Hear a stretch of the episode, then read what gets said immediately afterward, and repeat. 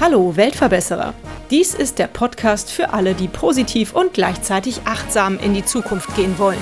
Ein Podcast über Nachhaltigkeit, soziale Projekte und Innovation. Abonniere doch unseren Kanal und verpasse keine weitere Episode des Weltverbesserer Podcasts.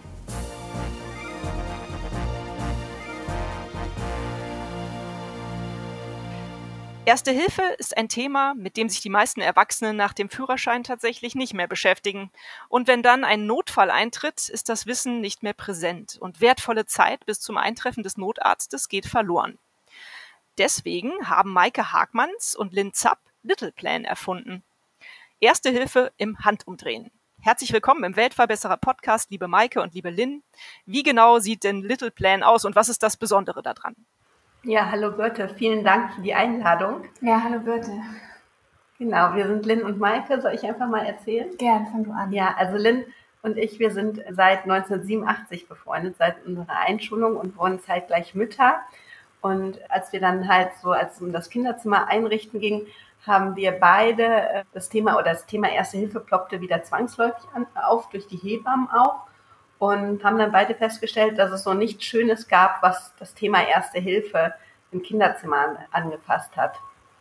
Und äh, Lynn ist Grafikdesignerin und dann habe ich sie einfach mal gefragt, kannst du sowas designen, dass man sich sowas gerne hinhängt, also die Handgriffe verschlucken und äh, reanimieren, also die wichtigsten Handgriffe. Und das muss man, glaube ich, einer Grafikdesignerin nicht zweimal erzählen, mach irgendwas schön. Und dann hat sie sich wirklich in der Nacht hingesetzt.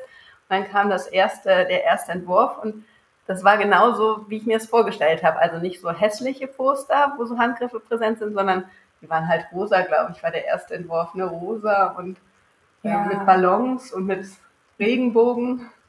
Ja, es ging halt darum, dieses klinisch-pragmatische wegzunehmen und rauszulassen und die Ansprache so ein bisschen emotional und dekorativ zu gestalten, dass man auch hinguckt und sich damit ein bisschen beschäftigt, auseinandersetzt und auch so der Einstieg zum Thema gegeben wird, auf eine zugängliche Art und dass auch die Berührungsangst damit genommen wird, weil das haben wir auch viel gespiegelt bekommen, dass da doch eine große Angst besteht. Zum einen von Unwissen und zum anderen möchte man sich das Thema ja auch nicht an, an die Wand malen, wie man sagt, ne? den, den Teufel an die Wand malen, dass wir versuchen mit unserem Ansatz trotzdem an die Leute zu kommen, dass sie sich mit dem Thema auseinandersetzen ist ja klasse, dass ihr das gemeinsam geschafft habt, äh, Mütter zu werden. Also so gleichzeitig ist für Freundin ja toll. Habt ihr das geplant? Nein, nee, nee beide nicht.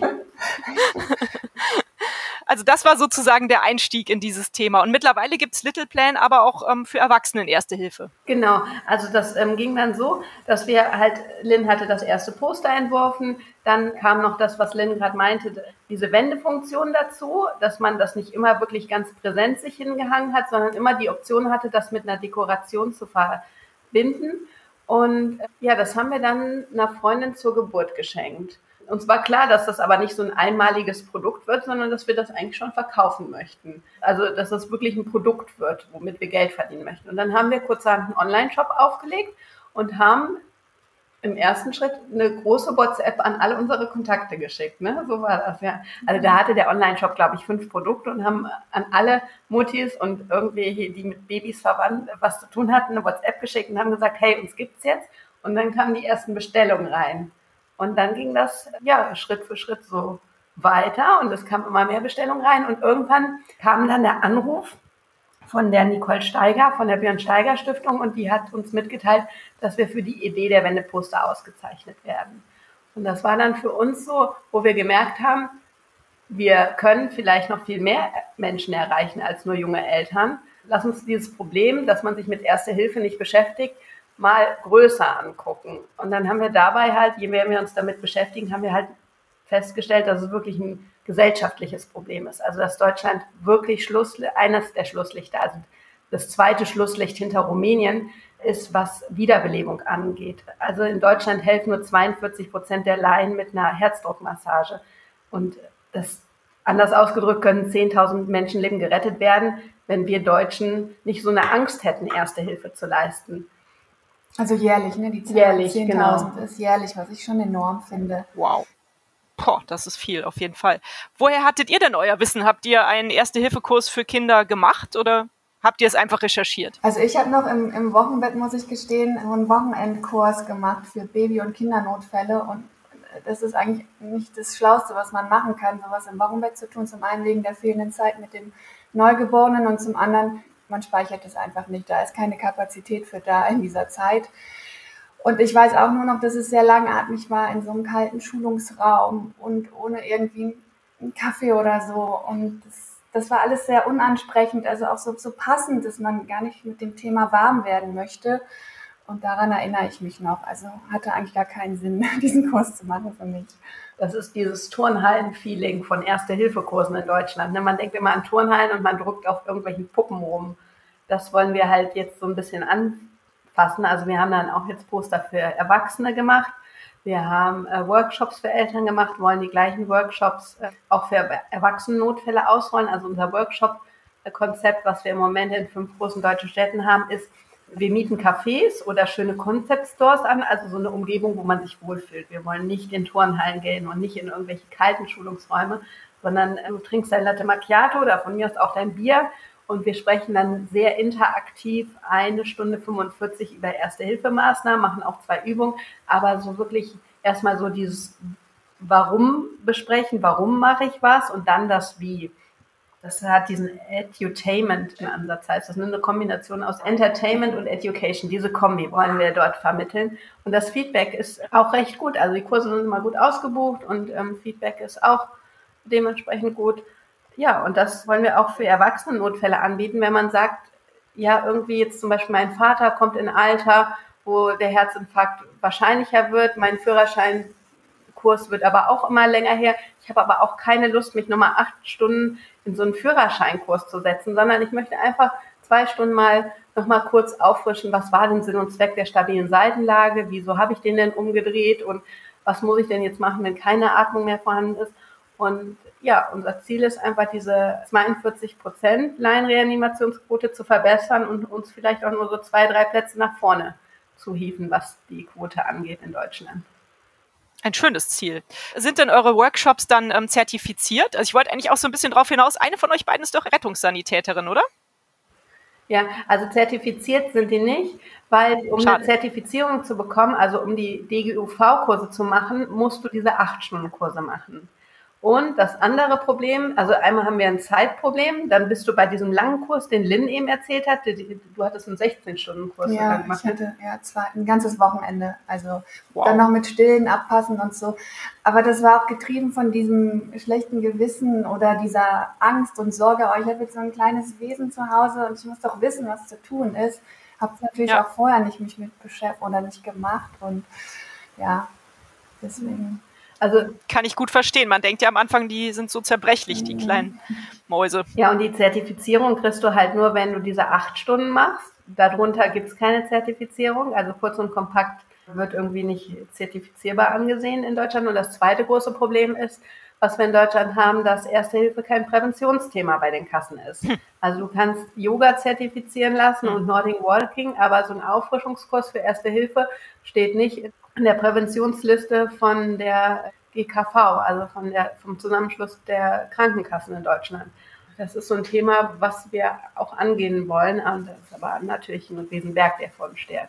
Ja, genau. Wie geht man sowas an? Habt ihr da irgendwie Kontakte irgendwie zu Politikern, zu Institutionen, wo ihr irgendwie vorsprechen könnt? Weil im Grunde genommen denke ich das halt auch immer. Warum kann man nicht für alle Führerscheininhaber regelmäßig Auffrischungskurse anbieten? Die müssen dann ja auch nicht wieder irgendwie acht Stunden lang sein als Auffrischungskurs, finde ich. Hm wir sind jetzt da dran an diesem Thema. Wir haben auch jemanden, der hier eine, eine, Bachelorarbeit schreibt und da ein bisschen sich dem Thema auch annimmt und da forscht. Und dann schauen wir, dass wir die Füße irgendwie in die Türen kriegen und auf offene Ohren stoßen, weil das ist schon wichtig, allein wenn man sich die Zahl anschaut. Es geht ja auch nicht nur um den Herzinfarkt, auch die Themen wie Schlagunfall. Es ist alles sehr relevant und wichtig und auch sehr nah. Also es ist ja nicht so, dass das nicht passiert. Und dann nur die Augen davor zu verschließen, dass es mich nicht betrifft, das funktioniert nicht. Und ich denke, ich habe auch eine gewisse Verantwortung als Bürger und als Teil einer Gesellschaft. Allein jetzt nochmal auf die Kinder äh, runtergebrochen, wenn meine Tochter Kindergeburtstag feiert, möchte ich ja wissen, was passiert, wenn da eine, Freundin irgendwie sich verschluckt oder irgendwas anderes passiert, da möchte ich nicht irgendwie da sitzen und googeln müssen oder so. Also da möchte ich reagieren können und richtig handeln können. Hm. Ja, auf jeden Fall. Super wichtig, das Thema deswegen.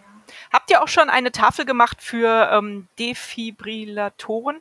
heißen sie ja, glaube ich. Die hängen ja jetzt mittlerweile überall in der Sparkasse oder so. Ja. Aber ich habe auch immer so das Gefühl, ich hätte total Schiss, den zu benutzen. Das ist ja auch so eine Schwelle, die man da hat, oder?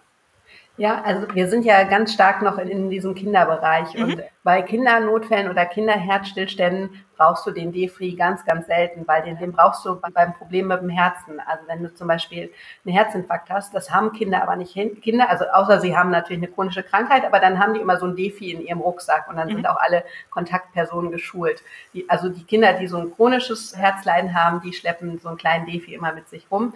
Und Kinder, wo auf der, ich sag mal auf der Straße, ähm, was mit, mit Kinderherzstillständen äh, passieren kann, das ist meistens wirklich ein Atemproblem, also dass der Atemweg verlegt wird, die verschlucken sich, dann äh, bleibt, ist die Luftröhre blockiert und dann setzt die Atmung aus. Und da hilft ein Defi nicht. Also der, der Defi hilft nur bei zwei bestimmten EKG-Bildern und äh, bei allem anderen hilft er nicht. Deshalb auch bei Erwachsenen, wenn man sowas hat, also wenn man jetzt jemanden vorfindet, der nicht mehr atmet und du defibrillieren musst, bevor du dann Defi suchst als Ersthelfer, fang du erstmal an mit der Herzdruckmassage und den Defi, also dass den eine zweite Person sucht.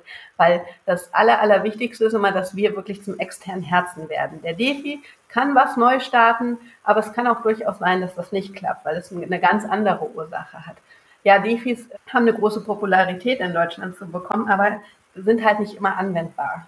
Das ist das Problem. Aber klar, könnte man auch, ja, die sind auch so ein bisschen, da hat man auch Schiss vor. Aber das Allerwichtigste ist wirklich dieses Drücken zum externen hm. Herzen werden. Ja, gut, dass du das sagst. Das weiß ja auch nicht jeder. Also da gibt's viel, viel, viel Aufklärungsbedarf. Ich bin froh, dass ihr an dem Thema dran seid. Mich würde jetzt nochmal interessieren, ihr habt gesagt, auf eure Little Plans macht ihr auf der Rückseite etwas Dekoratives. Was kann man da drauf zum Beispiel finden? Also es soll ja jetzt nicht nur die Erste-Hilfe-Anleitung sein, sondern man soll das auch umdrehen können, dass es vielleicht einfach eine schöne Dekoration im Zimmer oder im Kinderzimmer ist. Ja, da würde ich dann als Grafikerin wieder übernehmen und antworten. Also die meisten nehmen die dekorative Seite als Vorderseite und den Leitfaden dann auf, auf der Rückseite, dass man auch sagt sozusagen Erste Hilfe im Handumdrehen.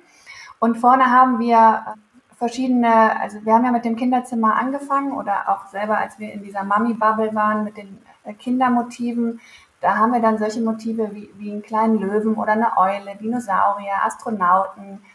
Wenn die Kinder schon was älter sind, wir haben auch einen Leitfaden für, für Grundschüler, Schülerinnen, dann ist das ABC drauf als Lernposter mit Motiven oder die Ziffern 1 bis 10.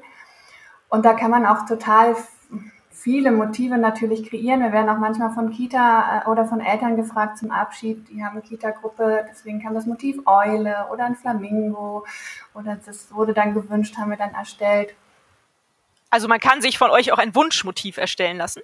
Ja, wenn es unsere Kapazitäten zulassen. Aber was man immer kann, ist äh, die Motive zu personalisieren, dass man sagt, man kann die Namen oder den Namen der Gruppe, der Kita-Gruppe draufdrucken, das Geburtsdatum, den Ort und wenn wir auf die Erwachsenenmotive gehen, die sind jetzt natürlich eher so ein bisschen Art Lifestyle, dass man sich das auch gerne in, ins Zuhause hängt oder ins Wohnzimmer, dass es ansprechend ist. Darum geht es ja, ne? dass man sagt, die Vorderseite, die, die, die catcht mich so sehr, das will ich auf jeden Fall zu Hause haben. Und dann habe ich natürlich noch diesen Benefit, auf der Rückseite nachschauen zu können. Und bei den Erwachsenenpostern betrifft es ja dann auch wirklich nochmal mehr die, die Notfälle, die die Erwachsenen betreffen würde. Mhm. Super. Wie viel kostet denn ein so ein Plakat?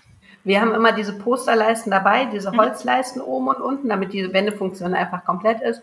Die kleinen dann 2090, also DIN A4 unpersonalisiert 2090 und geht dann hoch bis 3290, DIN A3 personalisiert, glaube ich. Das ist ja ein Preis, den man definitiv mal ausgeben kann, vor allem für so eine wertvolle Sache. Sehr schön. Und wer kauft bei euch so ein? Sind das wirklich vorrangig die Mamis, sage ich jetzt mal? Ja, also das sind wirklich vorrangig die Mamis. 99 Prozent sind Frauen bei uns, die einkaufen. Also ich glaube, das ist auch wirklich so ein Thema, was eher Mütter beschäftigt. Ich ja, es ist auch so schön. Manchmal kriegen wir eine Bestellung noch am selben Tag mit dem ja. Geburtsdatum. Also da hat dann eine Freundin drauf gewartet oder so oder Freunde. Das ist wirklich total goldig manchmal. Oder auch wenn wir sehen, dass die Geburts, das Geburtsgewicht ein Frühchen drauf schließen lässt. Und das, dann, dann fragen wir auch manchmal nochmal nach oder wünschen alles Gute und bekommen dann halt auch die, die Info, dass es dem Kind gut geht und dass es irgendwie alles funktioniert hat, das ist dann wirklich schön, wenn man das mitbekommt. Ja, das glaube ich, das sind schöne Momente. Ja, das ist ja ein super Geschenk zur Geburt. Ja, das muss genau. man sich mal merken. Auf jeden das, Fall. das war auch so unser Ziel, dass man halt nicht den 20. Body oder den 30. DM-Gutschein verschenkt, sondern sowas wirklich Sinnvolles. Mhm. Ja, auch, dass man Erste Hilfe nicht irgendwie als Pflicht oder als Angstthema sieht, sondern als Selbstverständlichkeit. Also, dass es wirklich gar keine Frage mehr ist, dass man das Wissen abrufen kann dass wir es wirklich in die Gesellschaft tragen und es als Selbstverständlichkeit angesehen wird. Das liegt uns am Herzen. Mhm. Ja, kann ich verstehen. Wie viel kosten die Workshops? Und nächste Frage danach, ihr habt auch eine App, oder? Habe ich das falsch gesehen ja. auf der Homepage? Aber genau. erstmal genau. die Workshops, wie viel kosten die? Also die Workshops kosten 39 Euro, wenn du dich als Einzelperson anmeldest und wenn du als Pärchen kommst, glaube ich, 65 oder 64. Okay. Da ist dann immer, also Kaffee, ein Kaffee ist inkludiert, also ein cool. Getränk, weil wir diese loungige Atmosphäre schaffen wollen. Und es ist immer ein Mini-Little-Plan mit drin. Also wir hatten ganz am Anfang ähm, DIN A4 gerahmte Little Plans. Dadurch, dass wir die jetzt aber auch nach Hamburg und nach Berlin verschicken, haben wir das ein bisschen von der Logistik geändert. Die sind im Moment DIN A 5, ne? Ja, genau, DIN A5. Mit so einem Holzstecker. Mit so einem Holzstecker, also dass man was Dekoratives für zu Hause hat. Und das ist auch noch so ein Thema, weil wir eben gesagt haben, da muss, da muss sich was ändern. Was auch noch unser Problem ist, ist, die Kurse kosten 39 Euro und wir zahlen 19 Prozent Mehrwertsteuer. Und wenn du zum Beispiel jetzt Kurse für Erzieher also wenn es ein Beruf ist, dann sind die mehrwertsteuerfrei, Erste-Hilfe-Kurse. Und da denke ich mir so, ist Elternsein jetzt kein Beruf? Also da ist noch viel zu ändern, dass wenn sich jemand freiwillig mit Erste Hilfe beschäftigt, dass er dann 19 Prozent zahlen muss, als jemand, der das als Pflicht macht, weil er das im Beruf einmal durchgehen muss. Da müssen wir noch ganz vieles ändern. Aber Lynn hat ja schon erzählt, wir haben gerade eine Bachelor, wie sagt man, Bachelorantin Wahrscheinlich. wir haben die Alicia. Wir haben die Alicia. Die Alicia, die schreibt ihre Bachelorarbeit und die schreibt diese ganzen Missstände, versucht die, also die, ihre große Frage ist, warum ist die Laienreanimationsquote so schlecht in Deutschland? Und diese ganzen Missstände packt sie einmal zusammen in eine Bachelorarbeit und diese Bachelorarbeit wollen wir dann halt auch äh, nehmen und wenn wir irgendwo hingehen, einfach mal sagen, hier, wir haben das einmal gesammelt das läuft alles schief und da müssen wir uns nicht wundern, dass hier die Laienreanimationsquote oder generell die Ersthelferquote so mies ist in Deutschland. Ja, am besten nehmt ihr die Bachelorarbeit und legt sie irgendwie im Landtag aus oder so. Ihr kommt doch aus Düsseldorf, oder? ihr solltet sie einfach blind an alle Politiker schicken, die ihr so kennt. Schön, gut, dass ihr euch dem so angenommen habt. Natürlich möchten wir nicht nur, nur, nur Print und Offline die Leute erreichen, sondern haben uns auch entschieden, eine App zu machen und die ist auch kostenlos erhältlich weil wir es einfach wichtig finden, dass das Wissen auch zugänglich ist. Und, Super. Ähm, auch die App ist ansprechend und nicht so, so pragmatisch clean, sondern mit, mit unseren Illustrationen und ähm, ein guter Leitfaden für uh, To Go. Super, lade ich mir gleich runter. Heißt sie auch Little Plan? Ja. ja. Ich glaube, da gibt es noch viele Einsatzmöglichkeiten, das Wissen irgendwie zu verbreiten. Vielleicht gibt es auch sowas wie eine Art Scheckkarte oder ist das zu klein, um da was drauf Haben zu... Haben wir schon. Ja? Kriegst du schon, wenn du bei uns ein Poster bestellst, ist es. Hervorragend. Legen wir meine mit rein. Fürs Portemonnaie. Genau, dachte ich mir nämlich, das wäre doch vielleicht auch was. Cool. Eure größte Herausforderung, habt ihr da ein Thema, wo ihr wisst, dass das ist das, was uns am meisten bedrückt?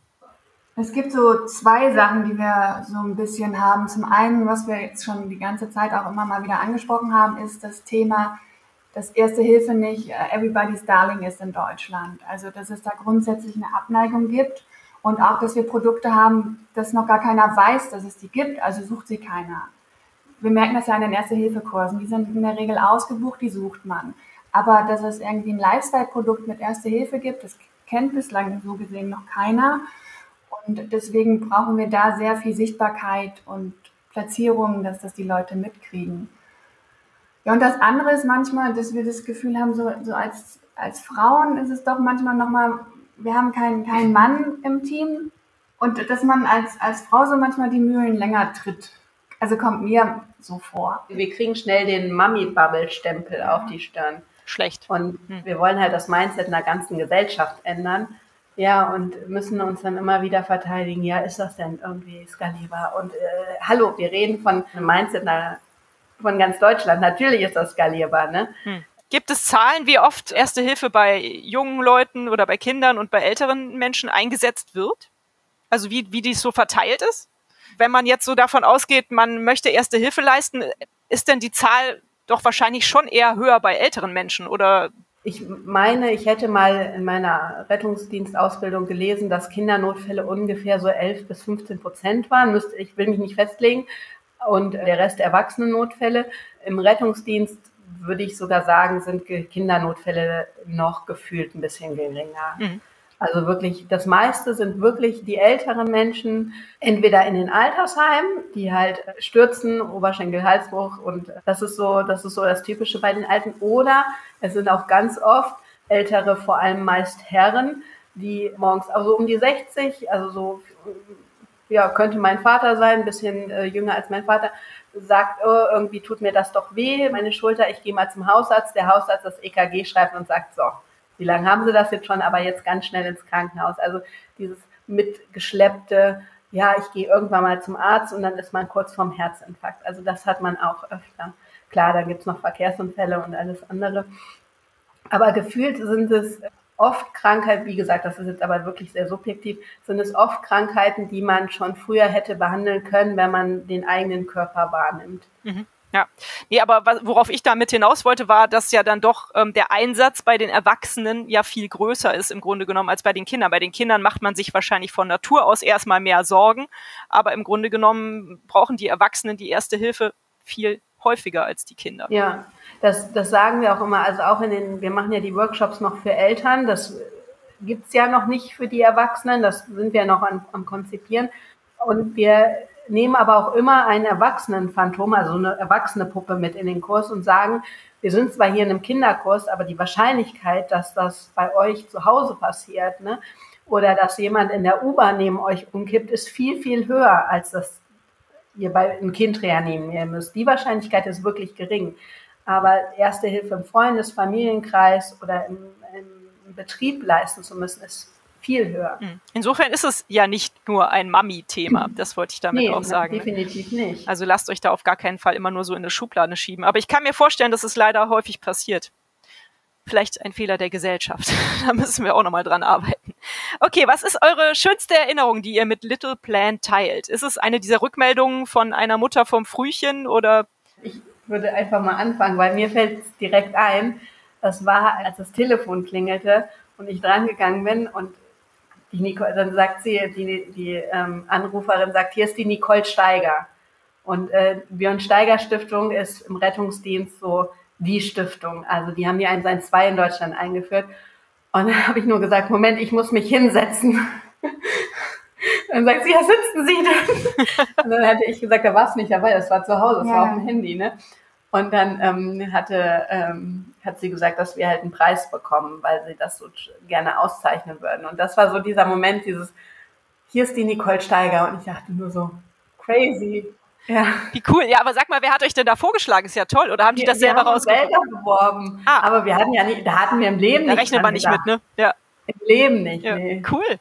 Ja, also den Moment würde ich auch auf jeden Fall teilen. Maike hat mich dann angerufen. Ich hab war, gesagt, sitzt du, ne? Ja, ich war schon auf dem Spielplatz und saß dann auch. Und dann hat sie durchs Telefon das äh, geschrien. Doch. Das war auf jeden Fall ein toller Moment. Dann kriegt man da eine Preisverleihung oder wie ist das dann abgelaufen? Ja, das war noch unter Corona, das Ach, war noch Mist. alles mit Abstand ja. in einem Hotel in Darmstadt. Ja, die hatten mehrere, wir hatten vier Kategorien und dann waren wir beim Einsatzablauf mit dabei und das waren natürlich auch irgendwie die einzigen Frauen. Sehr gut. Wir halten die Fahne hoch. Genau. Könnt ihr denn eigentlich mittlerweile von Little Plan leben oder ist es für euch noch so ein Zeitprojekt, ein Hobby mehr? Also wir können nicht von leben, vom Umsatz her, aber wir sind im Moment noch, wir haben das Gründerstipendium noch und unser Ziel ist halt, wenn das Gründerstipendium ausläuft, dann davon zu leben. Aber also durch das Gründerstipendium können wir uns halt zum Beispiel die Alicia leisten, die jetzt diese Bachelorarbeit schreibt. Ne? Das, sowas könnten wir uns, wenn wir uns davon ein Gehalt auszahlen müssten, nicht. Äh, mhm. Verstehe. Okay. Deshalb ist sie auch im Moment da und nicht, wenn das ausläuft. Was kann man denn tun, wenn man von eurer Idee total begeistert ist, so wie ich, und euch helfen möchte? Natürlich wahrscheinlich einen Little Plan kaufen. Ja, also es in die, in die Welt tragen, genau. Wir, wir merken das ja auch, sobald die Produkte bestellt werden, es kommt ja auch viel zurück. Das, das wird dann irgendwo gesehen im Kinderzimmer. Wir haben jetzt ein neues Produkt in der Pipeline, das kommt an den Buggy, an den Kinderwagen. Das heißt, auf cool. dem Spielplatz wird es gesehen. Wir werden auch ein Produkt für Firmen machen, das, das digital sein wird, das eine Lernplattform ist, dass Mitarbeiter geschult werden können, dass halt auch in einem Familienhotel dann alle Mitarbeiter wissen, was zu tun ist, wenn sich ein Kind verschluckt. Also das sollte ja eigentlich selbstverständlich sein. Und ja, einfach drüber reden, über gutes Reden, das hilft uns schon sehr. Oder wenn du jemanden kennst, der ein Geschenk zur Geburt äh, sucht, einfach an uns denken. Ja, Super. Kommt bei mir im Bekanntenkreis ab und zu auch noch vor. also ich werde auch dran denken beim nächsten Mal. Hervorragend. Lynn hat ja gerade erzählt, dass wir auch an die Firmen gehen wollen. Ne? Mhm, mhm. Das ist ja, also auch in Firmen ist es ja immer noch eine Pflichtveranstaltung, dass fünf bis zehn Prozent je nach Firmengröße und je nach Branche müssen geschult werden. Alle zwei Jahre. Wir schaffen gerade so eine Lernplattform, die Firmen ermöglicht, alle Mitarbeiter kurz und kompakt zu schulen. Also jetzt nicht direkt in so einen Acht-Stunden-Workshop zu schicken, sondern zu sagen, hier, guck mal, hier ist ein Handout, hier ist nochmal 30 Minuten Video. Einfach, dass jeder weiß, was zu tun ist, wenn sich jetzt zum Beispiel äh, das Beispiel Familienhotel, dass einfach alle Servicekräfte wissen, was muss ich tun, wie ist der Handgriff, wenn sich ein kleiner Gast verschluckt. Oder dass der Nachtportier im Familienhotel weiß, wenn nachts die Familie mit dem Pseudokrupp vor ihm steht, sagt, okay, geht mal kurz an die Luft, also so diese, diese Basics weiß. Und dass Firmen das dann nutzen und sagen, bei uns sind es nicht nur fünf bis zehn Prozent und davon sind sowieso, ist sowieso die Hälfte gerade auf dem Kongress, die andere Hälfte mit Kind krank zu Hause und dann noch zwei oder drei im Homeoffice, sondern hier weiß jeder, was zu tun ist, mhm. wenn hier was passiert und nicht nur den Mitarbeitern, sondern auch den Gästen. Und ähm, ja, daran bauen wir gerade. Und das Zweite, wo wir noch dran bauen, wir möchten auch ähm, Lehrer empowern, dass Lehrer mit Schülern selbstständig die erste Hilfe durchgehen können, weil auch das es wird immer noch so kompliziert angefasst. Also wenn eine Schule Erste Hilfe unterrichten möchte, werden immer noch externe Trainer bestellt. Also da kommt immer noch irgendeiner vom, von der Hilfsorganisation und erklärt den Schülern, wie Erste Hilfe geht. Dabei können unsere Lehrer unseren Kindern so vieles beibringen. Was haben wir alles in, in der Schule gelernt? Und wenn ich meinem Kind erklären kann, wie der Körper aufgebaut ist, dann kann ich aber auch meinem Kind auch erklären, was ich tun muss, wenn das Herz stehen bleibt. Und das macht, das macht man in Deutschland nicht. Das ist so ein Thema, was man, wo man hinguckt, in die Gesellschaft nicht anfasst. Wie ist das in anderen Ländern? Hast du da Erfahrungen? Weil ja, du ja vorhin auch gesagt hast, dass Deutschland ganz hinten steht auf dieser Liste. Ja, also das ist Vorreiter wie in allen Sachen ist natürlich Skandinavien. Ja, okay. Die schulen regelmäßig, die schulen auch in Schulen mhm. und da möchte Deutschland hin. Es gibt auch eine Petition, die eingereicht worden ist im Bundestag. Es gibt auch im NRW-Koalitionsvertrag ist da jetzt auch die erste Zeile festgehalten, dass das eingeführt werden soll. Aber es ist auch immer noch so alles so schwierig, anstatt einfach anzufangen und zu sagen, ihr könnt, also Lehrer, ihr, das ist nicht kompliziert, Erste Hilfe beizubringen. Jeder, der das selber anwenden kann, kann es auch jemand anders erklären. Es ist immer noch dieses komplizierte Thema. Ja, das stimmt. Macht es nicht eigentlich Sinn, dass ihr dann vielleicht auch mit jemandem zusammenarbeitet, wie zum Beispiel, keine Ahnung, dem DLRG oder so? Oder habt ihr da irgendwie eh schon irgendwelche Connections oder es gibt diese klassischen Hilfsorganisationen, also Johannita, Deutsches Rotes Kreuz, Malteser, ASB. DLRG ist jetzt keine Hilfsorganisation, sondern ist ja Wasserrettung. Wir werden so ein bisschen, ja, nicht, nicht komisch angeguckt, aber die wissen, habe ich so das Gefühl, manchmal nicht, wo sie uns so ganz einstufen sollen. Weil diese Organisation gibt es ja schon oftmals 100 Jahre. Das ist so ein bisschen schwierig. Also ich merke das immer in der Kita von meinem Sohn, der ist bei so einem Träger. Da hatten wir mal überlegt, ein Poster oder ich hatte mal Poster mitgebracht, weil ich gesagt habe, hier, ihr könnt ja alle irgendwie alle Kitas, alle Spielgruppen ausstatten, also wirklich kostenlos. Ich hätte die kostenlos zur Verfügung gestellt und die haben dann gesagt, nee, wir dürfen die nicht aufhängen. Hat der Träger dann entschieden. Ja, das ist, das ist ein schwieriges Thema. Also da hilft uns die, die Auszeichnung der Björn Steiger Stiftung enorm. Seitdem werden wir, werden wir als ein bisschen kompetenter wahrgenommen. Aber wir müssen aufpassen, dass wir da nicht zu sehr in diesen alten Strukturen, ähm, dass wir die nicht zu schnell aufbrechen, weil die sind doch sehr äh, eingesessen. Okay. Habe ich das jetzt diplomatisch ausgedrückt? Ja. Das hast du ja. sehr diplomatisch ausgedrückt, auf jeden okay. Fall. Ja, ich, ich kann das auch nachvollziehen irgendwo. Ähm, also nee, nachvollziehen kann ich es nicht, aber ich, ich verstehe, was du meinst. Sag mal so. Ja, also dass sich ein Startup mit so einem Thema beschäftigt, das ist, das ist noch ein bisschen, das muss ich erstmal etablieren. Mhm. Ja. Ja. Startup machen doch sonst immer nur irgendwelche digitalen Sachen. Ne? Und jetzt wird da so ein altes Thema äh, angefasst und entstaubt. Ja, und wiederbelebt. genau, das Thema wird wiederbelebt. Seht ihr selber euch denn als Weltverbesserer? Naja, erstmal als Verbesserer bei uns in unserem eigenen Umfeld. Also mir hilft es schon enorm, dass ich weiß, dass wenn wir im Büro sitzen und ich irgendwas habe, dass Lynn weiß, was zu tun ist und andersrum. Also Umfeldverbesserer, würde ich sagen. Ja, also ich glaube, dass wir natürlich gerade bei unseren engsten Bekannten und Freunden das natürlich nochmal mehr vermitteln, weil die mitkriegen, woran wir arbeiten, was unser Herzensprojekt ist und uns auch immer viel unterstützen. Und allein dadurch öffnen wir ja bei denen oder die Augen und, und äh, schärfen das Bewusstsein dafür. Und das ist auch immer interessant, dass, dass wenige wirklich auf dem Schirm haben, auch elementare Sachen. Und da denke ich schon, dass wir was Gutes dann damit tun, was wir machen. Auch wenn wir mal Feedback kriegen zu unseren Produkten oder ähm, ja, zu unserer Arbeit. Das ist wirklich, äh, das zeigt, dass es wertvoll und wichtig ist. Alles klar. Ich sehe das so, dass ihr Weltverbesserer seid. Also von mir kriegt ihr das Weltverbesserer-Krönchen, sonst wärt ihr ja auch gar nicht hier im Podcast. Was müsste denn eurer Ansicht nach äh, passieren, damit die Welt besser wird? Es muss jetzt nicht nur auf die Erste Hilfe gemünzt sein. Ihr habt drei Wünsche frei. Was würdet ihr euch wünschen? Ich glaube, beim ersten sind wir uns einig. Ne? Weltfrieden. Klimawandel hätte ich jetzt gesagt. Ja. Da haben wir schon zwei. Okay, noch ein dritter. Was ich so total traurig finde, egal wo man hinschaut, es geht halt immer um, um Profit und um, um, also wir zerstören so viel und dass der Mensch diese Intuition ver verloren hat oder gar, also ignoriert, überhört, wie er mit seiner Umwelt umzugehen hat. Also wir zerstören ja wirklich unser Lebensraum das macht mich einfach nur traurig. Und da würde ich mir wünschen, dass die Menschen zur Besinnung kommen. Dass das doch nicht sein kann. Dass es nur um die schwarzen Zahlen auf dem Konto geht oder immer nur um das Billigste und das Beste, also wo man am meisten einsparen kann und wo man am meisten Profit machen kann. Das finde ich wirklich traurig. Ja, ich, also Lynn und ich haben das ja beide nach der Geburt von unseren Kindern gehabt, dass wir so die Welt mit anderen Augen gesehen haben. Also du fragt sich dann natürlich schon, welche Welt hinterlässt du? Und wir zum Beispiel, wir fliegen privat fast gar nicht mehr, wir beide. Auch Essen hat sich geändert, ne? Und wir versuchen unsere Männer zu Biofleisch hinzukriegen. Gut, wir werden Fleisch bei den Männern nicht rausbekommen, aber wenigstens so viel Biofleisch kaufen. Und das sehe ich ganz, ganz oft, dass sich dieser Wandel, so welche Welt hinterlasse ich bei Müttern einstellt.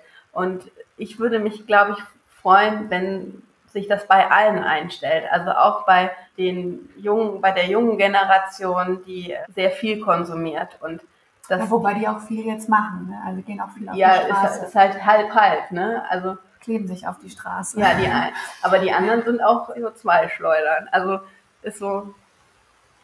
Gibt es, glaube also, ich, in jeder Generation, das ist die Sache. Ja. Ne? Also ich glaube, man kann das nicht auf eine Generation runterbrechen. Aber ja, es gibt welche, die sind schon sehr besonnen und welche, die sind es leider ja. überhaupt nicht.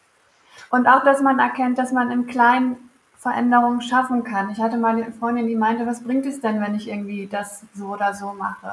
Ich bin doch nur eine von vielen. Und dann, dass man sich wirklich bewusst macht, dass man so viel schaffen kann. Also ich habe ja auch deine Podcast-Folgen vorher äh, gehört gehabt und äh, mir dann auch überlegt, wo lebe ich nachhaltig oder wo handhabe ich das. Und da kam dann auf einmal, erst dachte ich, oh Gott, ich mache ja gar nichts, aber dann kam so viel zusammen. Ja. Regional, saisonal einkaufen glaube, 70 Prozent unserer Kleidung und unserer Hausrats- oder Gebrauchsgegenstände ist gebraucht gekauft. Ich, ich bin bei einer Umweltbank, ich telefoniere irgendwie mit einem nachhaltigen Anbieter und äh, gehe unverpackt manchmal einkaufen, wenn es das Familienleben äh, und alles noch zulässt, dass ich das hinbekomme. Also es gibt viel, wo man im Kleinen ansetzen kann und das finde ich wichtig. Und auch, dass man dann den eigenen Kindern vermittelt, äh, dass Lebensmittel nicht aus dem Supermarkt kommen, also dass die da nicht mhm. wachsen oder sondern dass man vielleicht auch mal mit denen irgendwo hingeht, wo was angepflanzt wird oder selber was pflanzt und erntet und sieht auch, wie lange das dauert, mhm. um eine Wertschätzung auch wieder zu, zu erreichen. Ja, Das ist schön, auf jeden Fall. Wie kommt denn soziales Engagement in eurem Leben vor, dass ihr nachhaltig unterwegs seid? Das äh, hast du mir jetzt schon bewiesen. Habt ihr auch noch die Zeit, euch irgendwo sozial zu engagieren? Also ich habe durch meine berufliche Tätigkeit gibt es natürlich viele, die, die davon Nutzen tragen können. Und so habe ich zum Beispiel, als bei uns im Stadtteil einen Unverpacktladen aufgemacht hat, habe ich gesagt, ich mache die Fotos umsonst für die Super. Webseite. Oder ich habe bei einer Seenotrettung, habe ich gesagt, ich mache für euch die Printmaterialien. Das sind dann so Sachen, wenn ich die Kapazität habe, wo ich das wirklich gerne Toll. mache. Oder wir haben auch mal Einnahmen gespendet in einem Kinderhospiz von Mittelplan. Also da versuche ich schon immer zu schauen. Oder ja, beim Ahrtal gespendet. Schön. Klasse. Das auf jeden Fall. Toll.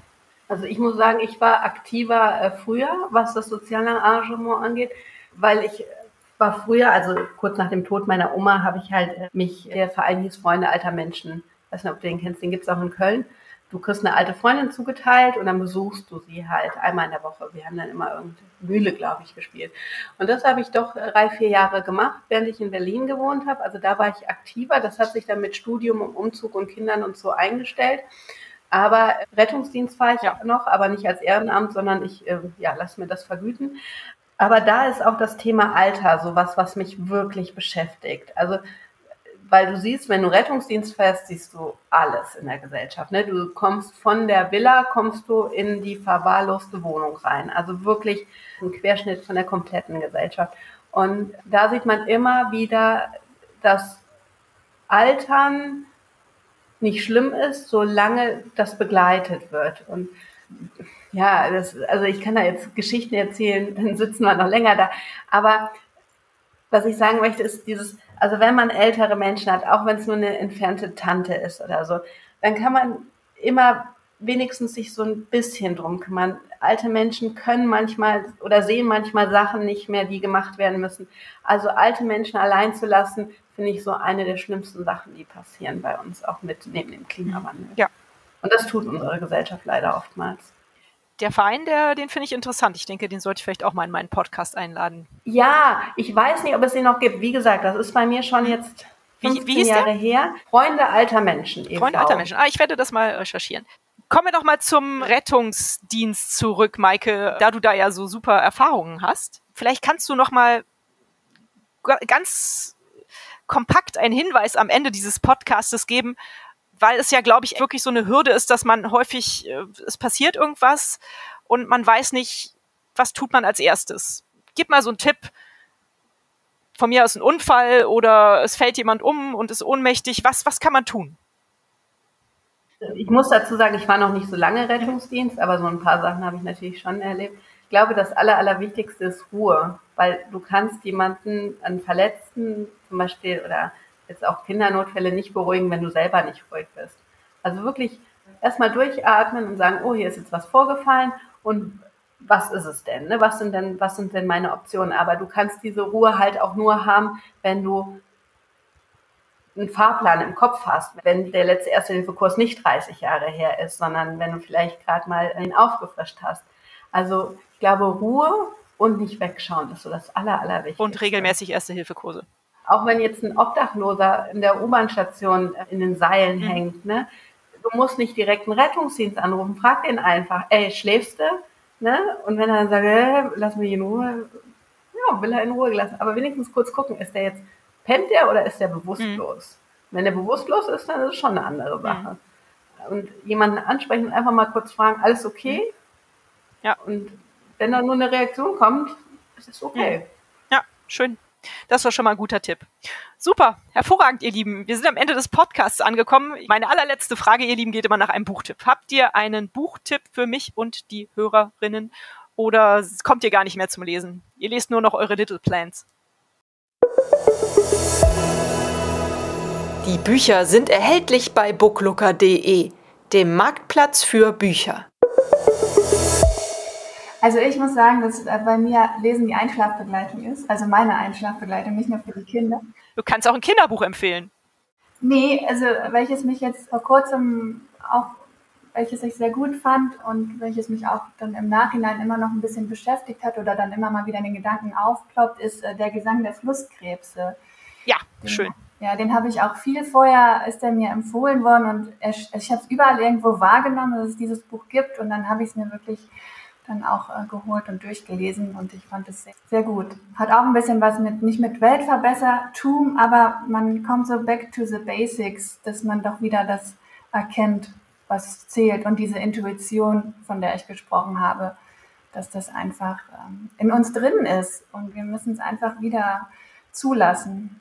Ja, finde ich auch ein wunderschöner Roman. Ich habe es auch mit sehr viel Freude gelesen und habe es in guter Erinnerung. Sehr schön. Mhm. Ja, ich lese gerade äh, ganz aktuell mittendrin, deshalb kann ich hier noch nicht sagen, wie es endet. Elternabend. Ganz aktuell draußen.